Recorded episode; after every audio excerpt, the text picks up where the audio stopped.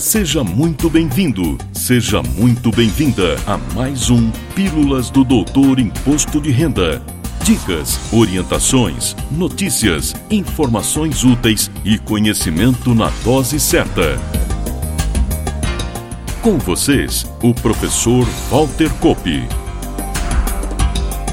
Olá, vamos falar de imposto de renda e decidi abordar o assunto PIX e fiscalização exatamente pela grande quantidade de publicações que estão saindo nos mais diversos canais, incluindo portais na internet, YouTube, jornais, podcasts e redes sociais. Algumas delas abusando um pouco do marketing digital trazendo manchetes exageradas em busca de audiência. Esse mundo conectado e digital, infelizmente, tem muito disso.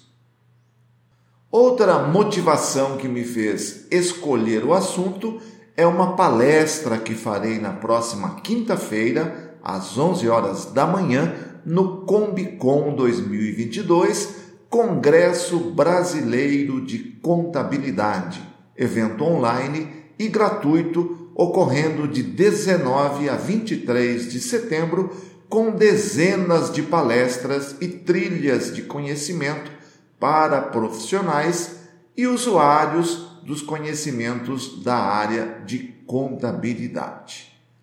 Na minha humilde participação, abordarei os diversos cruzamentos de dados e informações feitos pela Receita Federal. Claro, como é minha praia, darei total ênfase aos cruzamentos que impactam o contribuinte pessoa física, mas não deixo de citar, sem me aprofundar, os cruzamentos que impactam as empresas, as pessoas jurídicas. Fica aqui meu convite. Se inscrevam e participem. Repito, são dezenas de palestras muito interessantes e úteis para a sua carreira e para o seu conhecimento.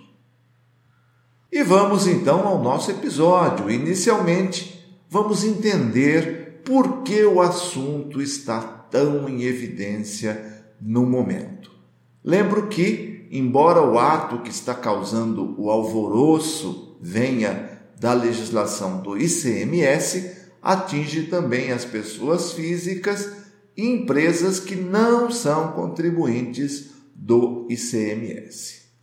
O principal motivo foi a publicação pelo Conselho Nacional de Política Fazendária, o CONFAS, do convênio ICMS 50 de 2022, que é lá de 7 de abril deste ano.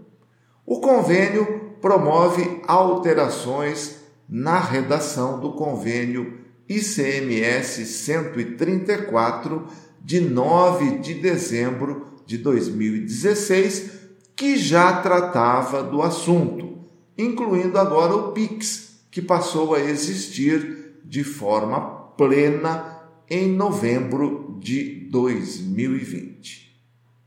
A emenda do convênio elenca todos os tipos de informações que devem ser enviadas aos fiscos e que tipo de empresas deve enviar esses dados.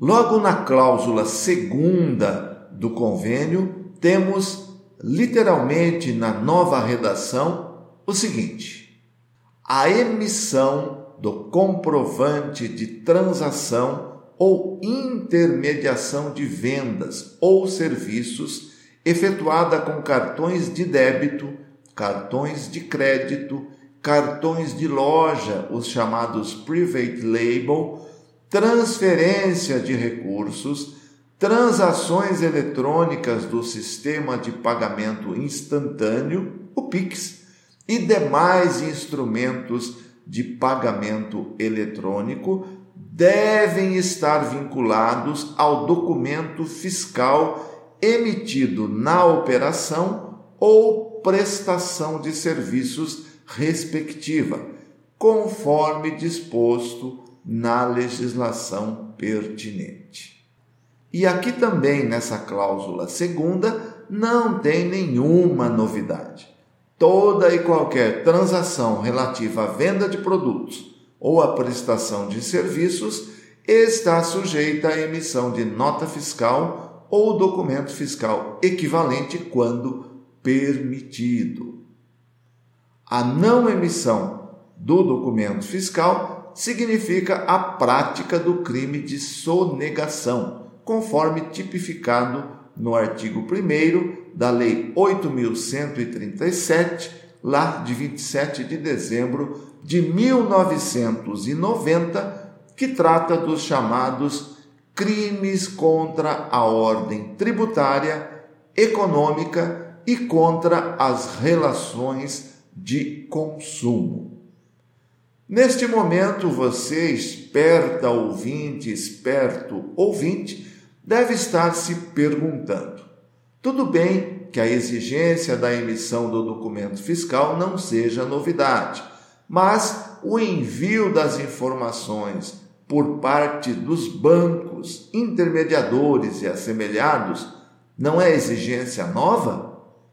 E lamento discordar, mas a resposta é não. Também essas informações já são exigidas há algum tempo. Vamos relembrar? Volto um pouco mais no tempo para relembrar os tempos da CPMF, tributo que vigiu de 97 a 2007, onde a celeuma se dava na possibilidade de uso pelos órgãos de fiscalização da informação vinda da cobrança desse tributo que era enviada ao fisco pelos bancos. Por não ser o escopo, não vamos nos aprofundar aqui. Voltando à linha do tempo, em 2003 tivemos a criação da Decred para informar ao fisco as operações realizadas com cartões de crédito. E com o fim da CPMF, a Receita Federal instituiu em 2008 a DIMOF, Declaração de Informações sobre Movimentações Financeiras, que foi exigida até a entrada em vigor da e-financeira em 2015. A e-financeira, vale lembrar, integra inclusive o Sistema Público de Escrituração Digital, o nosso SPED. Importante lembrar que, como consequência do convênio ICMS 134 de 2016, agora alterado pelo convênio 50-2022, que vem gerando todo esse alvoroço relativo ao PIX, foi instituída a partir de janeiro de 2020 a DIMP, Declaração de Informações de Meios de Pagamentos, já exigida pelos fiscos estaduais desde janeiro de 2020. Esta declaração específica decorre do ato COTEP ICMS 65 de 2020 e já inclui informações sobre transações eletrônicas, onde a modalidade instantânea do Pix está inclusa.